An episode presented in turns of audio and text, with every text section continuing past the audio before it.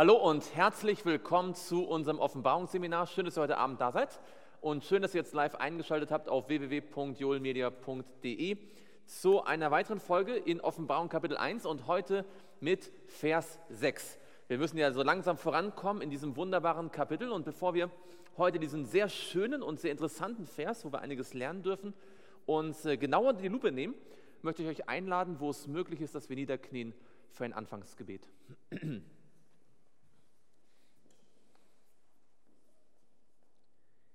Lieber Vater im Himmel, wir danken dir so sehr, dass du so fürsorglich für uns sorgst, dass du so freundlich zu uns bist, dass du uns so gern hast, dass du uns zu dir ziehst und dass wir in deinem Licht das Licht sehen dürfen.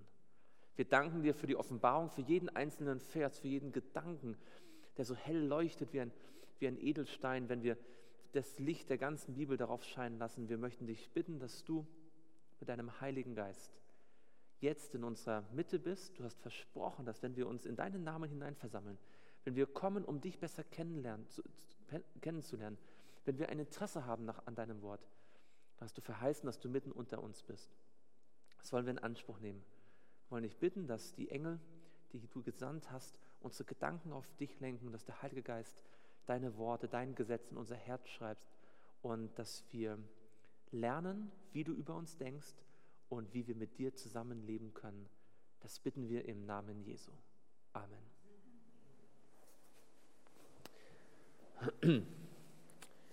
Schlagt mit mir auf Offenbarung Kapitel 1 und dort Vers 6.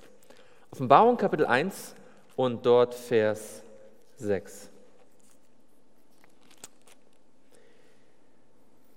Erinnert euch, wir haben ja gesagt, die Offenbarung ist ein Brief. Ja, und äh, Johannes schreibt im Namen des Vaters, der die Offenbarung Jesu Christi, Jesus gegeben hat, der sie dem Engel gegeben hat, der sie Johannes gegeben hat. Er schreibt sie an die Gemeinden und er beginnt nach, dem, äh, nach der Einleitung, nach, dem, nach der Überschrift und dem Segen mit, einer, mit einem Gruß. Ja, und der Gruß kommt von dem, der ist und der war und der kommt, von den sieben Geistern und von Jesus Christus.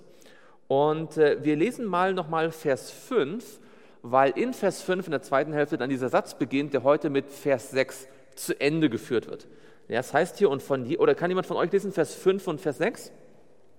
Und von Jesus Christus, dem treuen Zeugen, dem Erstgeborenen der Toten und dem Herrscher für die Könige der Erde, dem, der uns liebt und uns durch sein Blut von unseren Sünden erlöst hat und uns zu einem Königreich zu Priestern für Gott, seinen Vater, gemacht hat, ihm gebührt Ruhm und die Kraft in alle Ewigkeit. Amen. Dankeschön. Amen. Nun erinnert euch vielleicht, wir haben gesagt, in der Offenbarung 1, in dem ersten Kapitel, werden einige ganz wesentliche, fundamentale Lehren der Bibel angedeutet, ähm, die alle sozusagen eine Grundlage bilden, um später die Offenbarung verstehen zu können. Könnt ihr euch erinnern, was wir gesagt haben? Was ist die Grundlehre äh, oder welche drei Grundlehren haben wir schon entdeckt hier in diesen ersten Versen? So biblische Hauptlehren. Könnt ihr euch daran erinnern? Wir haben gesagt, es gibt hier zum Beispiel was? die Dreieinigkeit ja, in Vers 4 und 5, die Lehre von Gott. Ja, wer ist Gott? Und die Antwort wird gegeben, er ist der Vater, der Sohn und der Heilige Geist. Ja, die Lehre der Dreieinigkeit wird angedeutet. Welche andere Lehre wird äh, in diesen ersten Versen, die wir gelesen haben, angedeutet? Die so zu den Grundlagen gehört. Die Seligkeit, das haben wir sich beschäftigt mit dem Wort Gottes. Genau, das Wort Gottes. Ja? Also die Lehre von der Bibel, die Lehre vom Wort Gottes. Die Frage nämlich, woher kommt das Wort Gottes? Wie sollen wir mit dem Wort Gottes umgehen? Was für einen Segen hat man davon? Ja? Das sind so ein paar Aspekte. Also das Wort Gottes ist eine biblische Lehre, die Dreieinigkeit. Und jetzt sind wir hier in Vers 5 und 6 bei einer anderen entscheidenden Grundlehre. Ja, also äh, nochmal als Erinnerung, wir haben also das Wort Gottes, äh, wir haben die Dreieinigkeit, wer ist Gott und was haben wir jetzt für eine Grundlehre? Genau, oder Vergebung der Sünde, noch weiter gefasst, wie nennt man diese Lehre? Das ist die Lehre von der Erlösung, ganz genau. Und ihr erinnert euch, wir haben da, glaube ich, schon drüber gesprochen, das nur noch mal zur Wiederholung. Wir haben in diesen, in Vers 5b und 6, das ist ja ein Satz, nicht wahr? Ihm, der uns geliebt hat und uns von unseren Sünden gewaschen hat durch sein Blut und uns zu Königen und Priestern gemacht hat, für seinen Gott und Vater. Ihm sei die Herrlichkeit und die Macht und die Ewigkeit, äh, von Ewigkeit zu Ewigkeit. Amen. Da haben wir verschiedene Aspekte von der Erlösung. Könnt ihr euch daran erinnern, was sind die äh, verschiedenen Aspekte von der Erlösung, die hier besprochen werden? Hm? Also, was macht das Blut? Genau, das ist das Mittel der Erlösung. Ja, also, wodurch werden wir erlöst? Wir werden erlöst durch das Blut Jesu. Ja? Das ist also die Wie. Ja? Was ähm, haben wir noch für Aspekte außer dem Mittel? Genau, wir haben die Liebe, das ist sozusagen die Ursache, das ist die Motivation, ja? der Grund, warum Gott uns erlöst. Ja? Also wir haben die Motivation, warum gibt es die Erlösung? Weil Gott uns liebt. Ja? Oder weil Jesus uns liebt, in dem Fall sogar. Er, der uns geliebt hat. Und dann haben wir das Resultat, genau. Und das ist das, was wir heute anschauen wollen. Das letzte, letzte Mal haben, oder das letzte Mal haben wir das angeschaut, ja. Was ist die Motivation Jesu? Warum erlöst er uns? Weil er uns lieb hat. Wie erlöst er uns? Was ist das Mittel? Durch sein eigenes Blut. Er ist für uns gestorben und auch wieder auferstanden. Das haben wir auch in Vers 5. Er ist der Erstgeborene von den Toten. Und jetzt haben wir das Resultat. Wozu? Nämlich zu? Genau, Könige und Priester. Wir sind ein Königreich von Priestern. Das ist die Idee. Also weil Jesus uns liebt, ist er für uns gestorben, damit wir Könige und Priester werden. Das ist sozusagen die Idee in Vers 5 und 6. Weil Jesus mich liebt, ist er für mich gestorben, nicht einfach nur damit meine Vergangenheit bereinigt wird, sondern für ein konkretes Ziel, nämlich wir sollen Priester sein im Königreich Gottes. Und diese Idee kommt natürlich nicht zum ersten Mal in der Offenbarung vor, oder? Wo kommt, woher kennen wir die Idee, dass die Erlösung uns zu Priestern im Königreich Gottes machen soll. Ganz genau. Da gehen wir jetzt am Anfang mal hin. In 2. Mose 19, da haben wir diese Idee zum ersten Mal so deutlich ausformuliert. In 2. Mose 19 und dort Vers 4 bis 6. Und da sieht man ganz deutlich hier, dass so wie Johannes hier in der Offenbarung die Erlösung beschreibt, bezieht er sich ganz offensichtlich auf 2. Mose 19. Und das ist natürlich interessant, weil 2. Mose 19 ist die Einleitung wozu? 2. Mose 19 ist die Einleitung zu, zu 2. Mose 20, zu den zehn Geboten. Und da sieht man ganz deutlich, dass die Erlösung in 2. Mose 19 mit, den, mit dem Gesetz eng verbunden ist. Das heißt, auch in der Offenbarung wird die Erlösung auf eine Art und Weise beschrieben, dass der Bibelkenner sagt, ah, das ist genau das, was in 2. Mose 19 dann mit dem Gesetz Gottes verbunden ist. Okay, lesen wir mal 2. Mose 19, Vers 4 bis 6. Wer mag das mal lesen? Ihr habt gesehen,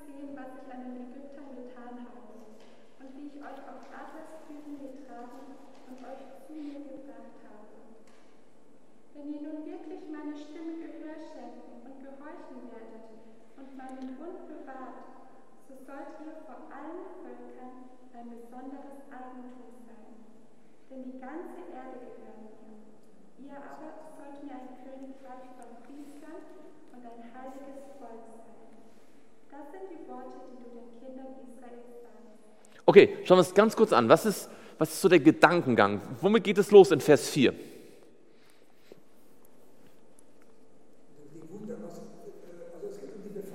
Es geht um die Befreiung, genau, die Befreiung von was? Aus der Sklaverei, aus Ägypten, aber das ist natürlich ein Typus auf die Befreiung von der Sünde, das ist eigentlich die Erlösung. Das ist das hier. Ja? Denn warum hat Jesus die Israeliten befreit aus Ägypten? Weil er sie geliebt hat. Er sagt ganz deutlich in 5. Mose, ja, nicht weil ihr ein größeres Volk gewesen seid als die anderen, nicht weil ihr besser seid, sondern weil der Herr euch liebte, sagt er in 5. Mose, ja, und weil er sein Eid halten wollte, ja, aus Liebe. Deswegen sagt er ja auch, dass er im, im Feuer, im, im, dem, dem Dorn, im Dornbusch, dem Mose erscheint. Ja. Er liebt sein Volk. Er, er hört ihr Geschrei, er sieht ihr, ihr Seufzen, ja. er kommt herab, um sie zu retten, weil er sie lieb hat. Er sagt, Israel ist mein erstgeborener Sohn. Und dann, wie errettet er sie? Wie hat er sie aus Ägypten herausgeholt? Das stimmt, durch mächtige Hand, aber was war das Das Blut des Lammes, oder? Es war durch das Blut, also natürlich durch einen mächtigen Arm und durch große Gerichte, aber der entscheidende Knackpunkt war das Blut Jesu. Also nicht das Blut Jesu, das Blut des Lammes, aber das war ein, ein Typus auf das Blut Jesu, um deutlich zu machen, dass alle, die sich an das Blut Jesu halten, werden gerettet.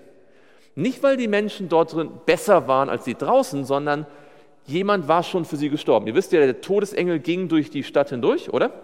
Das ist mir letztens in einer Predigt ganz bewusst geworden, ich gehört habe. Der Todesengel geht hindurch und er tötet überall einen Erstgeborenen. Nur nicht an den Türen, wo das Blut ist, weil er dort sieht, da ist schon jemand getötet worden anstelle. Ja? Und wer sich dahinter verbirgt, der wird gerettet. Und Gott sagt jetzt ganz deutlich, das habe ich gemacht, weil ich ein Ziel habe. Erlösung ist kein Selbstzweck, sondern hat ein Ziel. Und er sagt jetzt erst einmal, was ist sein Ziel? Ganz interessant. Es gibt ein Ziel und es gibt eine Bedingung dann für das Ziel. Schauen wir jetzt mal das Ziel an. Was ist sein Ziel? Genau. Ein Königreich von Priestern. Ja. Und er, er sagt noch mehr, auch schon in Vers 5. Was ist sein Ziel? Heiliges Volk, ja. Er sagt noch mehr. Ein besonderes Eigentum. Und dann sagt er etwas Interessantes, weil er sagt, er sagt nicht, ihr sollt mir mein Eigentum sondern sein, sein, sondern sein besonderes Eigentum. Warum sagt er nicht, dass die Israeliten sein Eigentum sein sollen? Warum sagt er, dass sie sein besonderes Eigentum sein sollen?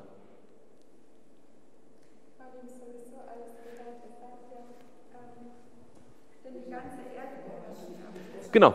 Er sagt, die ganze Erde gehört mir, aber ihr sollt mir ein, die ganze Erde, wer, wer, wer hat denn da noch so gelebt?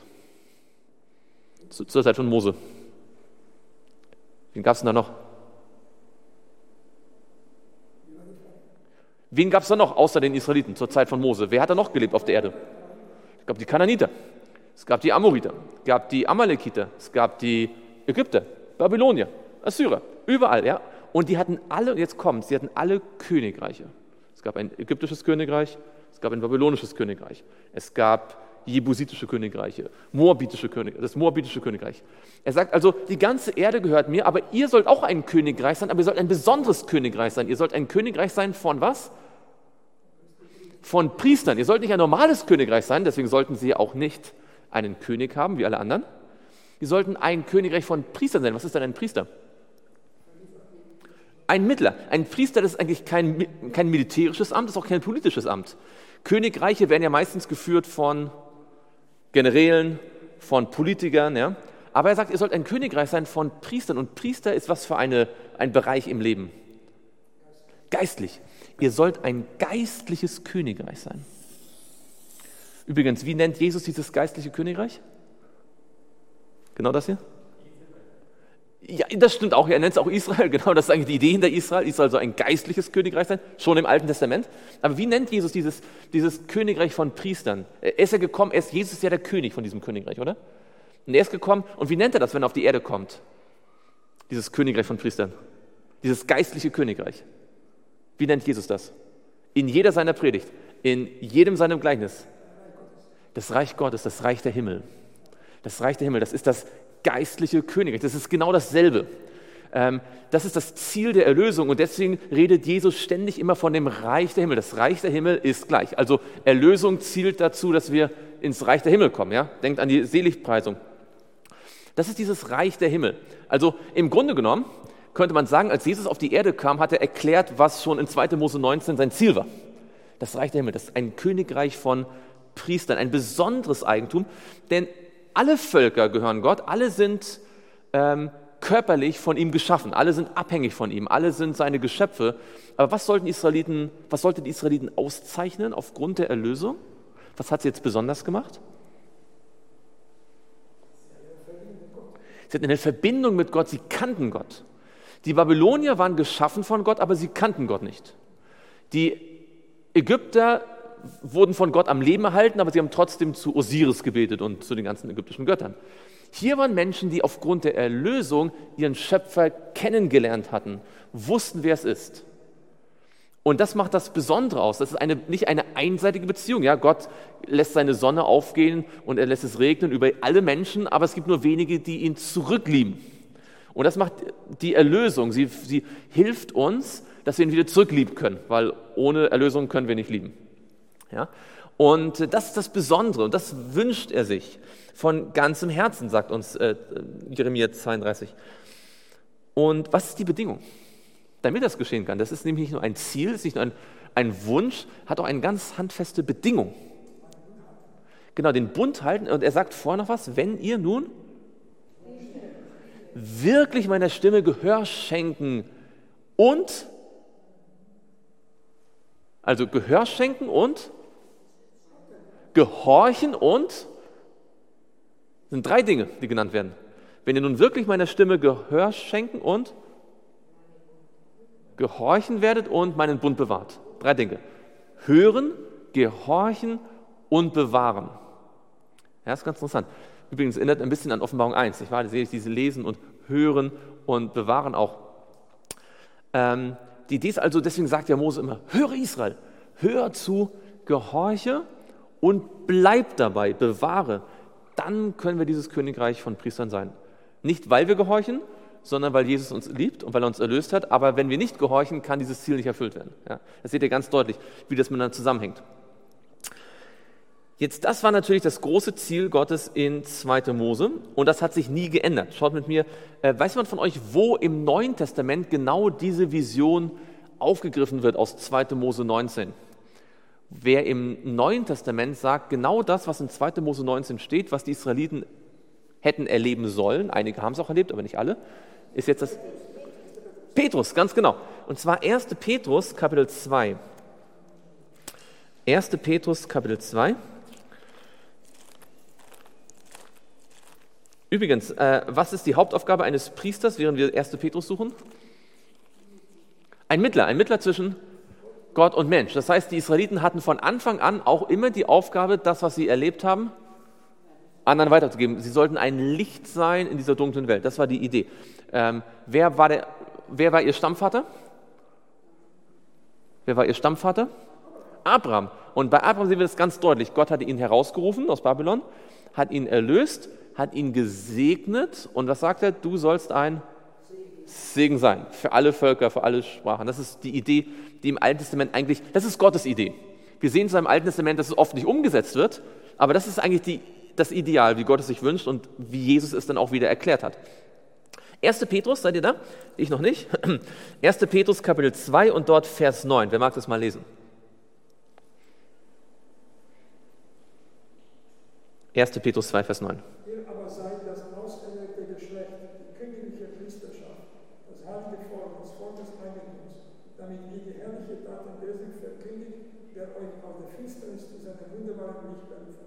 Genau.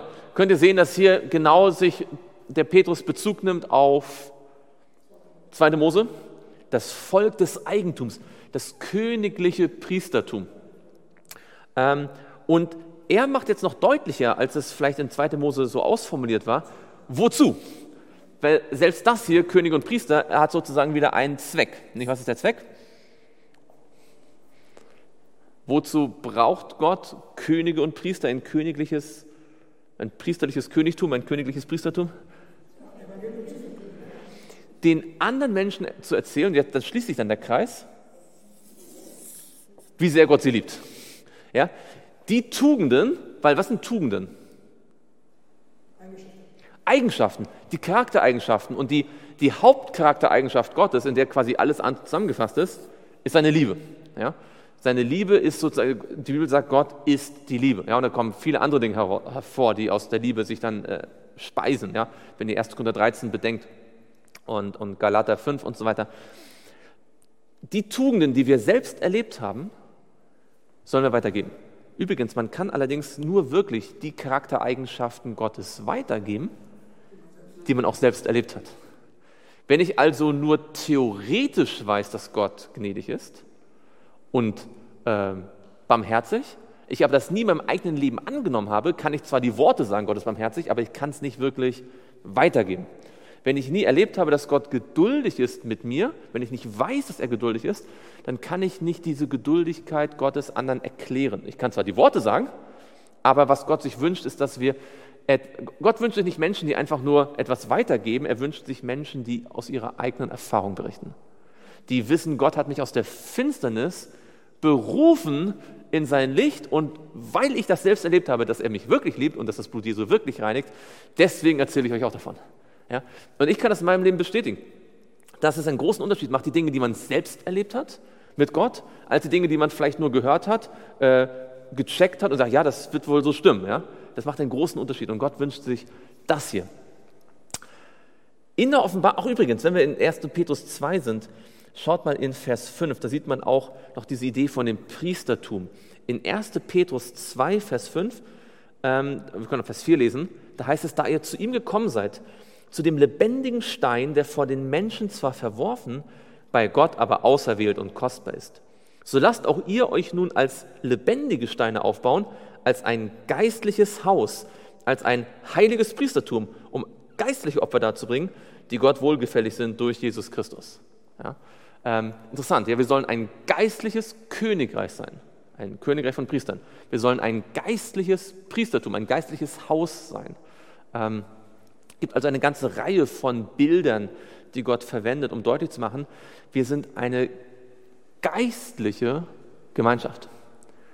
Und das bedeutet, wenn der Heilige Geist fehlt, gibt es eigentlich für die Gemeinde keine Daseinsberechtigung. Ja, lebendige Steine. Ihr wisst ja, die Gemeinde ist dann gegründet worden, richtig? Zu Pfingsten, als der Heilige Geist kam. Eine, ein geistliches Königreich. Ähm, und deswegen natürlich, ein geistliches Königreich kann nur aus geistlichen, also ein Königreich von Priestern. Das bedeutet nicht, dass ein Priester vorne steht und alle anderen sind normale Menschen, sondern alle sollen Priester sein. Und alle sollen lebendige Steine sein. Ja? Es nützt nichts, wenn quasi zwei Steine lebendig sind und der Rest sind tot.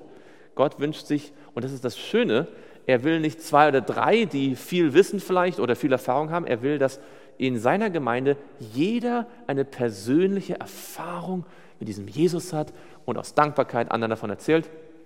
Und äh, nur so wird ihm wirklich Ehre gebracht und so wird er verherrlicht. Übrigens, diese Idee von Königen und Priestern, die kommt auch anderswo vor. Wir schauen mal in Jesaja 61. Jesaja 61.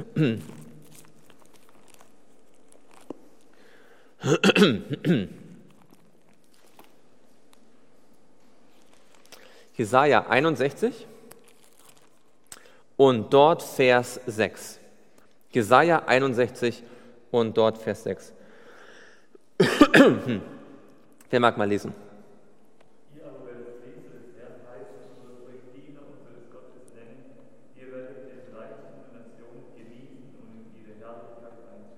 Genau. Ähm, wenn ihr den Vers lest, habt ihr den Eindruck, dass mit Priester etwas Minderwertiges gemeint ist oder eher etwas sehr Hochstehendes? Hochstehend. Ja? Also das ist auf ein, in, einer geistlichen, auf ein, in einer geistlichen Sicht etwas ganz Erhabenes. Natürlich nicht auf einer menschlich-politischen Sicht, denn menschlich-politisch gesehen wir, sind wir die Diener aller Menschen. Aber was eigentlich hier deutlich wird, ist, die, die dienen, die, die Priester sind, sind die eigentlichen Könige. Sie genießen das. Und ähm, interessanterweise wird diese Idee dann aufgegriffen in der Offenbarung. Fallen, wisst ihr, wo in der Offenbarung noch davon steht, dass ähm, die, die jetzt quasi Priester sind durch die Erlösung, dass sie auch als Könige und Priester herrschen werden? Ganz genau, in Offenbarung 20 in Offenbarung 20 und dort Vers 6. Offenbarung 20 und dort Vers 6. Wer mag den mal lesen?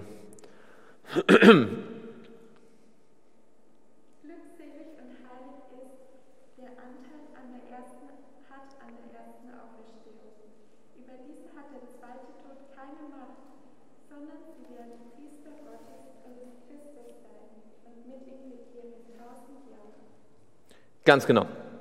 Also ihr seht, hier, hier spricht es von Priestern, spricht es auch von Königen? In Vers 6?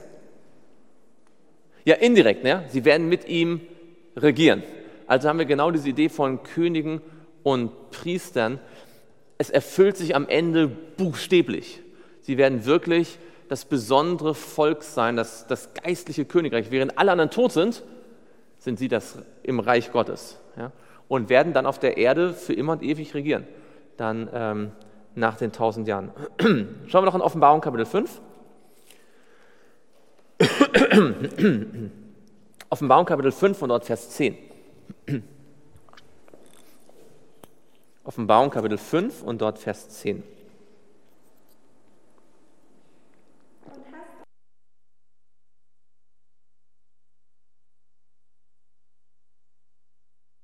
Ganz genau. Da haben wir diese Idee, sie werden herrschen auf Erden. Wenn wir vielleicht den Vers vorher noch anschauen, der zeigt wiederum, wie es dazu gekommen ist, dass sie zu Königen und Priestern gemacht worden sind. Wie ist es dazu gekommen? Wenn ihr Vers 9 anschaut. Wie sind sie Könige und Priester geworden? Na? Das heißt, und sie sangen ein neues Lied, in dem sie sprachen, du bist würdig, das Buch zu nehmen und seine Siegel zu öffnen, denn du bist geschlachtet worden und hast uns für Gott erkauft mit deinem Blut aus allen Stämmen und Sprachen und Völkern und Nationen und hast uns zu Königen gemacht. Das ist genau das, was wir in Offenbarung 1 sehen. Ja? Durch das Blut Jesu macht Gott uns zu Königen und Priestern und sie werden über die Erde herrschen. Ja? hm.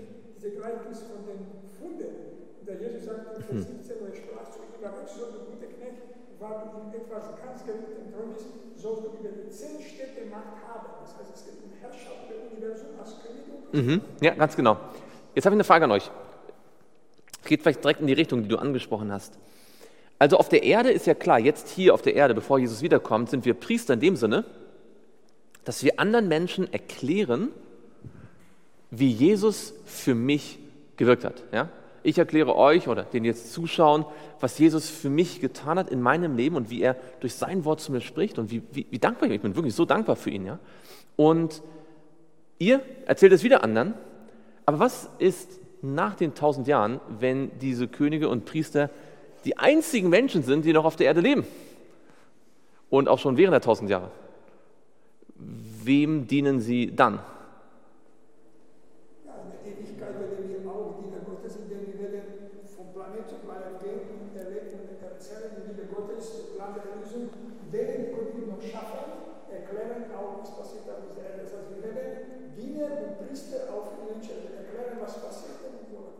Also diese Aufgabe, die Tugenden Gottes zu verkündigen, wird nie aufhören.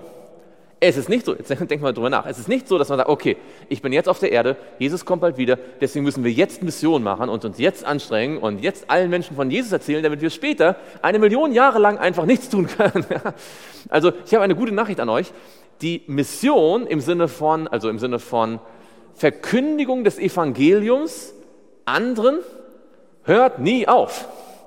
Weil wenn wir erstmal im Himmel sind und dann auf der neuen Erde, wird es viele Nicht-Menschen geben, weil wir sind dann die Menschen, ja, aber viele andere Wesen, und ich habe gerade gestern und heute wieder ein paar Ellen White-Zitate äh, gesammelt dazu. Ihr wisst, äh, sie spricht sehr oft von den ungefallenen Welten. Ja, das ist uns manchmal nur so im Hinterkopf geläufig, aber sie spricht sehr systematisch davon. Es gibt viele andere Welten, wo ungefallene Wesen äh, sind. Es gibt viele Milliarden Engel wahrscheinlich, ja, mindestens. Und warum sollen wir denen jetzt etwas von den Tugenden Gottes erzählen, wo die doch Gott viel besser kennen als wir? Die sind doch in seiner Gegenwart. Was sollen wir denen erzählen, ja?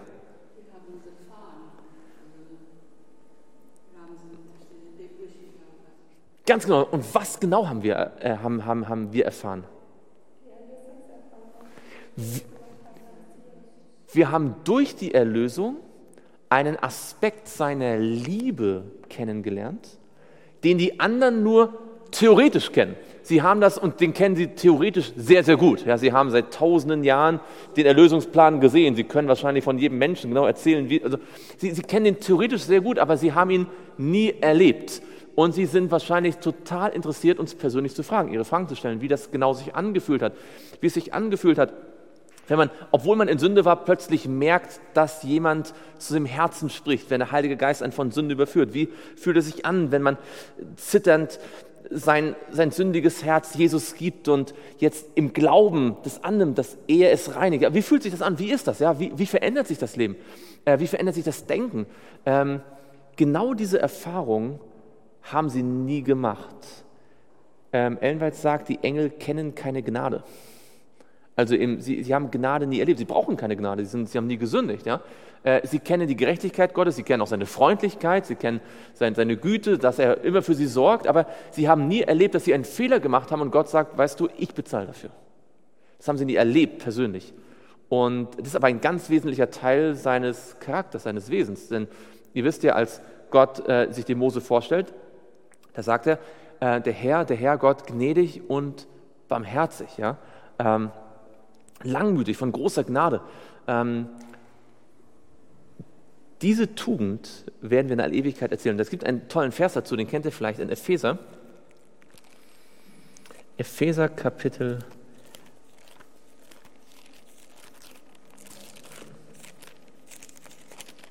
Kapitel 3, Vers 10. Und das geht übrigens nicht erst los, wenn wir im Himmel sind, sondern Paulus geht so weit zu sagen, dass jetzt schon, das heißt, ihr Lieben, heute, während wir hier sitzen und reden und miteinander darüber nachdenken und ihr, die ihr live zuschaut oder später das Video anschaut, während wir darüber reden und sprechen, sagt er, schaut mal, was hier steht in Vers 10, Epheser 3, Vers 10, damit jetzt den Fürstentümern und Gewalten in den himmlischen Regionen, durch wen? Durch die Gemeinde, das sind wir, die mannigfaltige Weisheit Gottes bekannt gemacht werde. Also Wissen die anderen Welten etwas über die, über die Weisheit Gottes, ja oder nein? Oh, natürlich, sie wissen wahrscheinlich viel mehr über die Weisheit Gottes als wir in manchen Aspekten, aber die Weisheit Gottes ist mannigfaltig. Sie hat viele Aspekte und es gibt einen Aspekt, von dem können nur wir aus Erfahrung erzählen, nämlich die Gnade Gottes, das Blut, das für uns vergossen worden ist. Die Engel können wahrscheinlich mehr über den gesamten Erlösungsplan theoretisch erzählen, was alles im Hintergrund gelaufen ist. Da wissen die viel mehr als wir. Aber wir haben die Erfahrung gemacht. Und in diesem Sinne werden wir auch auf der neuen Erde ein besonderes Volk sein. Ja, also in der sündigen Welt gab es viele Völker. Gott hat sie alle gemacht, aber es gab nur ein besonderes Volk, ein priesterliches Volk, die die Erlösung erlebt haben. Sie sollten allen anderen davon erzählen. Auf der neuen Erde im gereinigten Universum wird es auch viele Königreiche geben. Ich weiß nicht, wie die heißen. Also auf der Erde weiß ich nicht, das waren die Amoriter und die Moab. Die haben irgendwelche Namen, ja, irgendwelche ungefallenen Welten. Die haben nicht das Problem, dass sie äh, gesündigt haben, aber sie kennen die Gnade nicht. Und so werden auch wir wieder auf diese Erde als das Königreich von Priestern das eine besondere Volk Gottes sein, inmitten des gesamten Universums. Und deswegen macht Gott ja auch dann die Erde zum Zentrum seiner Regierung wird hier das neue Jerusalem haben, weil wir sein Volk des Eigentums sind, weil wir auf eine Art und Weise mit Gott verbunden sein werden, wie es selbst sündlose Welten so nie erlebt haben. Ja. Aber es gibt noch einen Aspekt, und das ist wieder den Garant, dass nicht mehr Sünde gegenüber sie kommt. Einer sagt an irgendeiner Stelle, dass wir werden, also wir werden eine Gefahr, weil die Möglichkeit ist immer, die Freiwillige sind da, aber wir werden auch die Garantie, dass nicht mehr die ich meine, also die Garantie ist allein Jesus, aber wir werden davon, wir werden das erklären, wir werden das erzählen, wir werden eine ein, ein lebendige Erinnerung daran sein auch, an Zeugnis durch unser eigenes Leben über die Kraft der Liebe Gottes, die Kraft der Erlösung. Und wenn, schaut mal, wenn es die Liebe Gottes ist, die uns erlöst, sodass wir durch Gehorsam zu seinem Geboten König und Priester sein können, wenn das in der Ewigkeit uns zu besonderen Menschen machen wird oder besonderen Wesen, die, die anderen werden uns nicht dafür fragen, weil wir so klug sind. Die werden viel mehr wissen als wir. Auch nicht, weil wir so schön sind. Die sind vielleicht mindestens genauso schön wie wir. Aber das ist das, was uns auszeichnet. Dann sollten wir uns doch überlegen, ob wir nicht in unserem Leben mehr da hinein investieren, das besser zu verstehen. Weil das wird das sein, was uns auszeichnet bis in alle Ewigkeit. Ich habe jetzt gestern, glaube ich, ein Zitat von Ellen White gefunden, das mich sehr begeistert hat. Das kennt ihr vielleicht, sie sagt, die Erlösung ist die Wissenschaft aller Wissenschaften. Und dann sagt sie sogar, das ist die Wissenschaft, in die sich sogar der Erlöser hineindenkt, so mit meinen Worten. Also es ist die Wissenschaft, von der sogar Gott selbst, also die, die, die Gott selbst erforscht in, in, in, gewisser Weise, also nicht im Sinne, dass er es nicht weiß, aber über die Gott selbst nachdenkt, weil es ein so tiefer Gedanke ist. Ja? Und ich habe mir neu vorgenommen, wir müssen mehr über die Erlösung als solches, als Wissenschaft nachdenken. Nicht einfach nur als Glaubenspunkt, ja, weiß ich, alles klar, sondern immer tiefer und tiefer, weil wir werden eine Ewigkeit anderen davon erzählen. Da sollten wir so viel schon heute wissen, dass wir einigermaßen anderen Leuten davon erzählen können, ohne dass uns nach fünf Minuten ausgeht, was wir erzählen können, oder? Das ist ein ganz, ganz interessanter Punkt. Übrigens, ähm, wenn wir Priester sind, was muss denn ein Priester bringen? Was muss denn ein Priester bringen? Er muss Opfer bringen, oder? Und was für Opfer sollen wir bringen in, in, im Neuen Testament? Genau, und, und selbst, ja, geistliche Opfer, ja, auch das Opfer des, des Lobes, ja, wir sollen anderen auch helfen, wir sollen gute Werke tun. Aber das Entscheidende ist in Römer 12, das können wir kurz noch äh, lesen, in Römer 12 und dort Vers 1. Da wird jetzt nämlich deutlich, was es bedeutet, ein Priester zu sein, weil ein Priester ist derjenige, der ein Opfer bringt, oder? Jetzt aber im, im Reich Gottes sind wir nicht dadurch Priester, dass wir Schafe und Böcke bringen, sondern wodurch wird man ein, ein Mitglied sozusagen im Reich Gottes? Ja, also durch die Liebe Gottes, durch das Blut. Aber was müssen wir jetzt tun, damit es uns angerechnet wird sozusagen? Oder ähm, wir müssen es glauben natürlich. Und da steht in Römer 12 und dort Vers 1. Römer 12, Vers 1. Ich ermahne euch nun, ihr Brüder, angesichts der was? Angesichts der Barmherzigkeit Gottes. Worin zeigt sich die Barmherzigkeit Gottes? Woran hat sich die Barmherzigkeit Gottes gezeigt? An seiner Liebe an Golgatha. Angesichts dessen, ja, weil das kann ich nicht beeinflussen. Ich kann nicht beeinflussen, dass Gott mich liebt. Er liebt mich sowieso, ob ich will oder nicht. Ja, ich kann nicht die, die Liebe noch aufdrehen. Sie ist da, sie strömt auf mich zu. Das kann ich nicht beeinflussen. Und das Blut Jesu ist für mich vergossen worden. Das kann ich nicht beeinflussen. Ich kann nicht irgendwie ihn noch überreden, für mich zu sterben. Er ist schon gestorben. Er ist für alle Menschen gestorben. Also die beiden Dinge prallen auf mich zu sozusagen, ohne dass ich irgendetwas dabei tun kann. Er liebt mich und er ist für mich gestorben. Aber etwas kann ich tun und das ist entscheidend. Was muss ich tun also? Angesichts der Barmherzigkeit Gottes müssen wir was tun? Unsere Leiber darbringen als ein lebendiges, heiliges, Gott wohlgefälliges Opfer. Das ist euer fünftiger Gottesdienst. Ich kann und soll mein Leben ihm geben.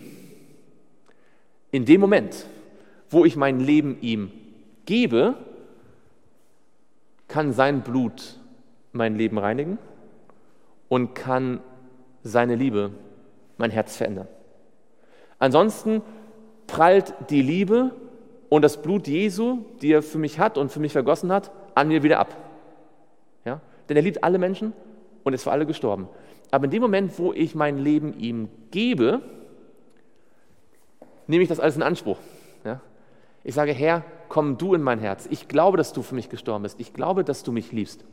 Und ich glaube, ihr Lieben, wenn wir das Tag für Tag tun, unser Leben ihm geben und darüber nachdenken, dass er für uns gestorben ist, dann werden wir genau schon in dieser Welt zu solchen Königen und Priestern die geistliche Opfer bringen. Ja? Und die anderen Menschen von Jesus erzählen und diese Erfahrung dann weitergeben. Übrigens, wem würdet ihr euer Leben anvertrauen? Also oder wem würde ein Mensch allgemein sein Leben anvertrauen? Jemand, den man gut kennt? Was müsste der, der andere noch haben, damit ich sage, okay, meine Entscheidung, wen ich heirate, die Entscheidung, was ich studiere, welchen Beruf ich nehme. Hm? Ja, jemand, der das Beste für mich will, oder? Jemand, der nicht das Beste für mich will, dem gebe ich nicht mein Leben. Dem ich so vertrauen kann, dass egal wie es mir geht, er immer das Beste für mich will. Und deswegen ist das so wichtig, dass wir uns das, das wird mir immer deutlicher, es ist für mich so wichtig, für uns alle so wichtig, dass wir uns vor Augen halten, dass Gott wirklich unser Bestes will, weil nur wenn wir wirklich glauben, dass er unser Bestes will, dann sagen wir, okay, Gott, dann entscheide du, wen ich heirate. Wenn ich das nicht glaube, sage ich, ich suche erstmal selbst, ja, und dann möchte ich deinen Segen haben. Wenn ich das wirklich glaube, dann sage ich Gott, dann zeig du mir, welchen Beruf ich nehmen soll. Wenn ich das nicht glaube, sage ich, ich mache meinen Beruf und dann bitte segne mich. Ja? Wenn ich das wirklich glaube, dann werde ich sagen, Herr, zeige mir heute, was du für mich vorhast. Wenn ich es nicht glaube, sage ich, ich mache jetzt meinen Plan und wenn es Probleme gibt, melde ich mich bei dir und, und, und bete zu dir. Ja? Ich glaube, der Satan ist deswegen gefallen, weil er irgendwann nicht mehr geglaubt hat, dass Gott das Beste für ihn will. Und deswegen gesagt hat, okay, ich nehme es in meine eigene Hand. Und deswegen ist dieser Schritt, es geht nicht darum, dass Gott uns, dass wir irgendwie uns selbst kasteien, uns auf den Altar legen, sondern es geht darum, dass wir ihm das übergeben, was uns das Wichtigste ist, nämlich uns selbst. Weil wir glauben, das ist das Entscheidende, weil wir glauben, dass er mein Leben besser lenken kann, als ich es selbst. Und das ist erstmal, da musst du erstmal gedanklich durchsteigen, dass es jemanden gibt, der mein Leben zu meiner eigenen Zufriedenheit besser leiten könnte als ich selbst. Und wenn ich das glaube, dann werde ich mein Leben geben. Ja, und das ist, das, ist, das ist letztendlich auch wieder diese Bedingung aus 2. Mose 19, wenn ihr wirklich hinhört, meiner Stimme gehorcht und meinen Bund bewahrt, wenn ihr bei mir bleibt. Und da, da kommt das Ganze, was wir studiert haben, im Bund ähm, dazu. Ja, ganz kurz? Hm? Ja, äh, mir kommt der Gedanke, und damit wir diese Opfer äh, gut bringen, die richtige Opfergabe, dann Jesus im himmlischen Heiligtum sagt das, Malachi 3,3, dass er manchmal um Schmerzen reinigen, damit wir als Söhne Levis ihm, dem Herrn, richtige Opfergabe darlegen. Mhm. Das heißt, Gott uns lässt diesen ja. Ja, ganz genau. Also, wenn wir jetzt das sehen, was Jesus für uns tut, wie er uns lieb hat, dass er für uns gestorben ist, dass er uns zu Königen und Priester macht, dass er uns, schwach wie wir sind und fehlerhaft wie wir gewesen sind in unserem ganzen Leben, dass er uns zu denen machen wird, die ganze Ewigkeit über den Charakter Gottes etwas erzählen können, was all die ungefallenen Welten, die schon seit Jahrtausenden existieren, nie so ganz verstanden haben. Ich weiß nicht, wie es euch geht, aber ich denke, preis den Herrn, oder? Und ich glaube, das ist auch der Grund, warum jetzt Johannes hier schreibt, ihm, Ihm, der uns geliebt hat und uns gewaschen hat durch sein Blut, ja, und uns zu König und Priester gemacht hat. Ihm, der das macht und der das macht und der das macht. Ihm sei was? Ehre und Herrlichkeit. Und zwar von Ewigkeit zu Ewigkeit. Im Griechischen heißt es in die Ewigkeit der Ewigkeit hinein. Also nicht also bis ewig, sondern quasi Ewigkeit potenziert, ja, in die Ewigkeit der Ewigkeiten. Amen. Und das ist etwas, das kommt nicht nur in Johannes vor. Schaut mal, wir schauen ein paar Textstellen am Ende noch an. Hebräer 13, das sagt nicht nur Johannes, das sagt auch Paulus. Ähm, Hebräer 13 und dort Vers 21, ist ein ganz toller Vers übrigens. Hebräer 13, Vers 20 und Vers 21. Der Gott des Friedens aber, der unseren Herrn Jesus aus den Toten heraufgeführt hat, den großen Hirten der Schafe, ein toller Vers, oder? Durch das Blut eines ewigen Bundes, hier, er rüste euch völlig aus zu jedem guten Werk. Das ist so, allein diese beiden Verse, da könnte man eine Predigtserie drüber machen. Das ist das ganze Evangelium drin. Er rüste euch völlig aus zu jedem guten Werk, damit ihr seinen Willen tut, indem er in euch das wirkt, was vor ihm wohlgefällig ist durch Jesus Christus. Und jetzt, aber darauf kommt es heute an hier, für unsere Zwecke. Ihm sei die was? Die Ehre von Ewigkeit zu Ewigkeit. Amen. Also Paulus, der jetzt, also diesen beiden Versen, hat er das ganze Evangelium, ich kenne kaum Verse, die das Evangelium so deutlich komprimiert zusammenfassen, ja, ähm, wie er beschreibt dann, nicht wahr, dass, dass Jesus für uns gestorben ist und uns ausrüstet und durch ihn wir jedes gute Werk tun können, ja, das vor Gott wohlgefällig ist und gehorsam sein können, nicht aus eigener Kraft, sondern durch ihn. Und als er das sieht, sagt er, diesem Jesus, der das vollbringen kann, der uns so retten kann, so verändern kann, so helfen kann, ihm sei Ehre und äh, Herrlichkeit in alle Ewigkeit, in Ewigkeit zu Ewigkeit. Also Paulus sagt das, Johannes sagt das. Schauen wir mal äh, zu Petrus, 1. Petrus, Kapitel 5. 1. Petrus, Kapitel 5 und dort Vers 11. 1. Petrus 5, wir lesen Vers 10 und 11. Der Gott aller Gnade aber, könnt ihr sehen, ja, die Liebe, die Gnade. Der Gott aller Gnade aber, der uns berufen hat zu seiner ewigen Herrlichkeit, das ist das hier, ja, zu Königen und Priestern, der uns berufen hat zu seiner ewigen Herrlichkeit in Christus Jesus. Er selbst möge euch, nachdem ihr eine kurze Zeit gelitten habt, völlig zubereiten, festigen, stärken und gründen. Ihm sei die Herrlichkeit und die Macht von Ewigkeit zu Ewigkeit. Amen. Frage, ist euch was aufgefallen? Wenn ihr die beiden Verse liest. Ist euch was aufgefallen? Also das ist fast wörtlich, oder es ist wörtlich das, was Johannes auch sagt. Ja?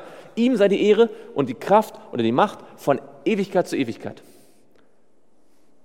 Fällt euch was auf? Was hier anders ist, in Anführungsstrichen, als bei Hebräer und bei Offenbarung? Das Amen, das Amen ist immer, immer Amen. Ich, ich gebe euch einen Tipp. Wem wird hier die Ehre und die Herrlichkeit, die Macht gegeben? Schaut ihr die Verse genau an. Der Gott aller Gnade aber, der uns berufen hat zu seiner ewigen Herrlichkeit in Christus Jesus. Also hier ist an dieser Stelle Gott wer? Gott der Vater. Das heißt, in Johannes, in Offenbarung lesen wir, ihm, Jesus, der uns gewaschen hat, ja, und das ist das Blut, der uns geliebt hat, uns gewaschen hat, uns zu Königen und Priestern gemacht hat, gemacht hat, ihm sei die Ehre und Herrlichkeit von Ewigkeit zu Ewigkeit. Hebräer sagt ihm, Jesus, sei die Ehre und Herrlichkeit und, und Macht von Ewigkeit zu Ewigkeit. Jetzt lesen wir in, in, in äh, Petrus, ihm, dem Vater, sei Herrlichkeit und Macht von Ewigkeit zu Ewigkeit. Wird noch besser. Schaut mit mir in Matthäus. Matthäus Kapitel 6. Weiß jemand von euch, was es Berühmtes in Matthäus Kapitel 6 gibt? Was ist das für ein berühmter Abschnitt, Matthäus 6?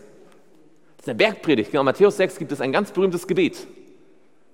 Nämlich das Vaterunser. An wen ist das Vaterunser gerichtet? Sagt der Name schon.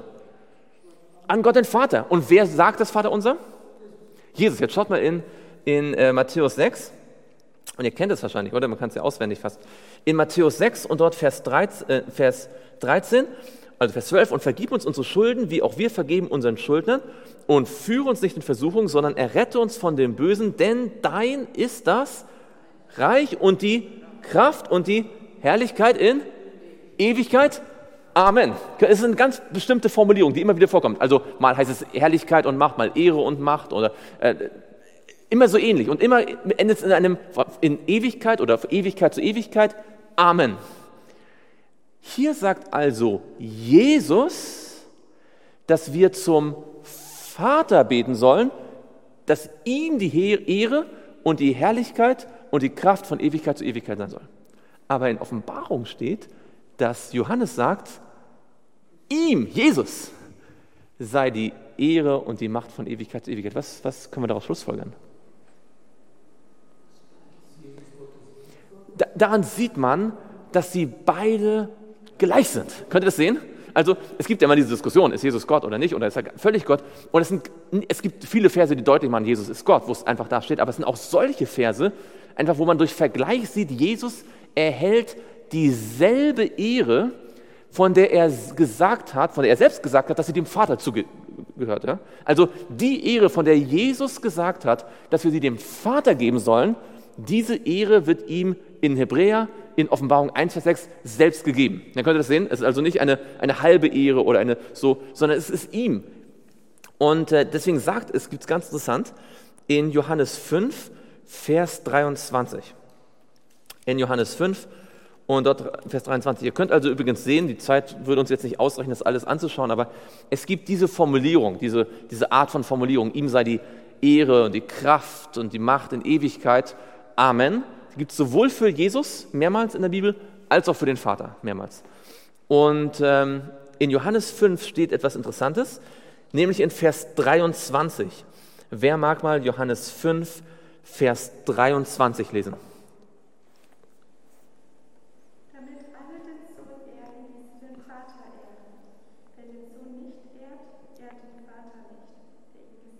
Wow, das ist ein unglaublicher Vers, oder? Der war mir früher nie so richtig aufgefallen, ehrlich gesagt, aber zumindest in einiger Zeit nicht mehr.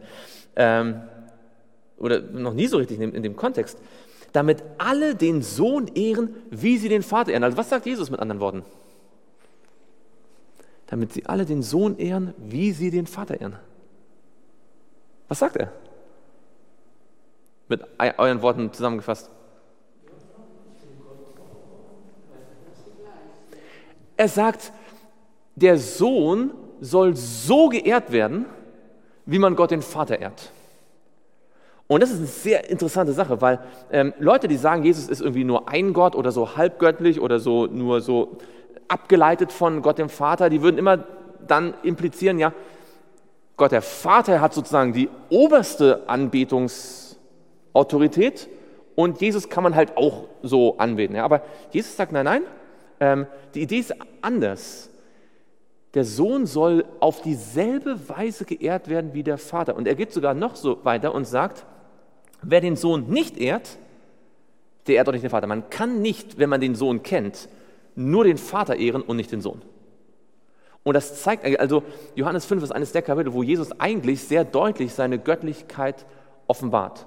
Ja, das ist ja das Kapitel, wo sie dann ihn eigentlich dann auch schon umbringen wollen im, im, zum Passa äh, 29. Ja?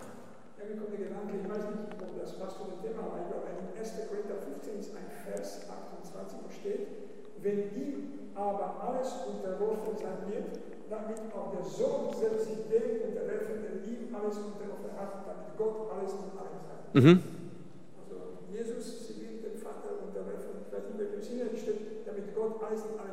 Ja, genau. Das ist ja diese Idee, dass, dass sie in, als Gott sich gegenseitig helfen und unterstützen. Ja? Also nicht, nicht äh, sich, also das ist ja die Idee, dass das ähm, Jesus freiwillig geht ja, und alles dem Vater unterordnet und der, der Heilige Geist alles Jesus und also dieses Denken ist es uns so, so fremd, dass wer der Höchste sein will, der sei aller Diener. Ja, das, ist, das ist genau das Ding. Aber was wir hier sehen, ist sehr interessant. Wir haben hier einen sehr deutlichen, in Offenbarung 1, Vers 6, das klingt erstmal nur einfach wie so, naja, ihm sei die Ehre, Herrlichkeit, ja. Aber wenn man das wirklich analysiert und anschaut, sieht man, da ist eine enorme Kraft dahinter. Das ist einer der Verse, die deutlich machen, dass Jesus dieselbe Ehre gebührt, wie sie Gott dem Vater gebührt, wie er selbst sie für den Vater uns gelehrt hat. Warum? Weil er uns genauso liebt, wie uns der Vater liebt weil er für uns gestorben ist, was genau der Vater wollte, und weil er uns zu Königen und Priestern für den Vater macht. Ja.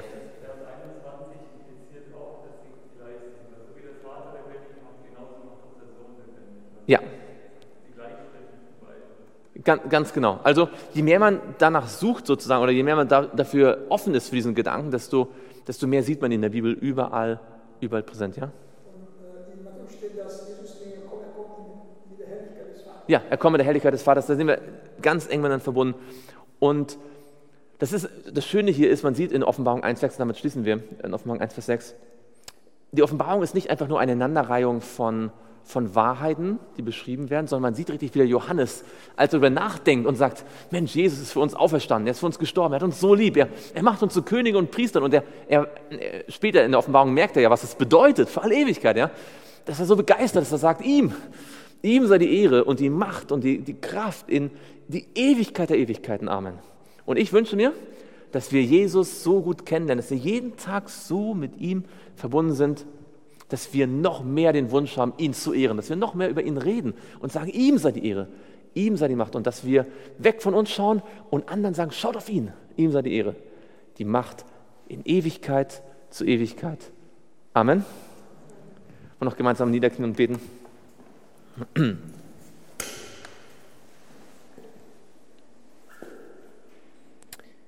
Lieber Vater im Himmel, wir möchten dir von ganzem Herzen Dank sagen, dass dein Wort so kraftvoll ist und so schön und dass wir von deinem Geist erfüllt so viel verstehen. Und danke, dass du heute durch deinen Geist uns gesprochen hast. Danke, wir haben deutlich gemerkt, dass dein Wort seine Kraft in unserem Herzen entfalten möchte. Und wir möchten, so wie wir sind, uns auf den Altar legen. Und die Liebe, die du für uns hast, die ganz unverdient ist, und das Blut, das am Kreuz unverdient für uns vergossen worden ist, das möchten wir für uns persönlich in Anspruch nehmen und aus Liebe und Dankbarkeit auf deine Stimme hören, dir gehorchen und den Bund bewahren, sodass wir tatsächlich Teil dieses geistlichen Königreiches sein können das du dir wünschst und das du einmal in alle Ewigkeit haben wirst auf dieser Erde. Herr, darum bitten wir dich im Namen Jesu. Amen.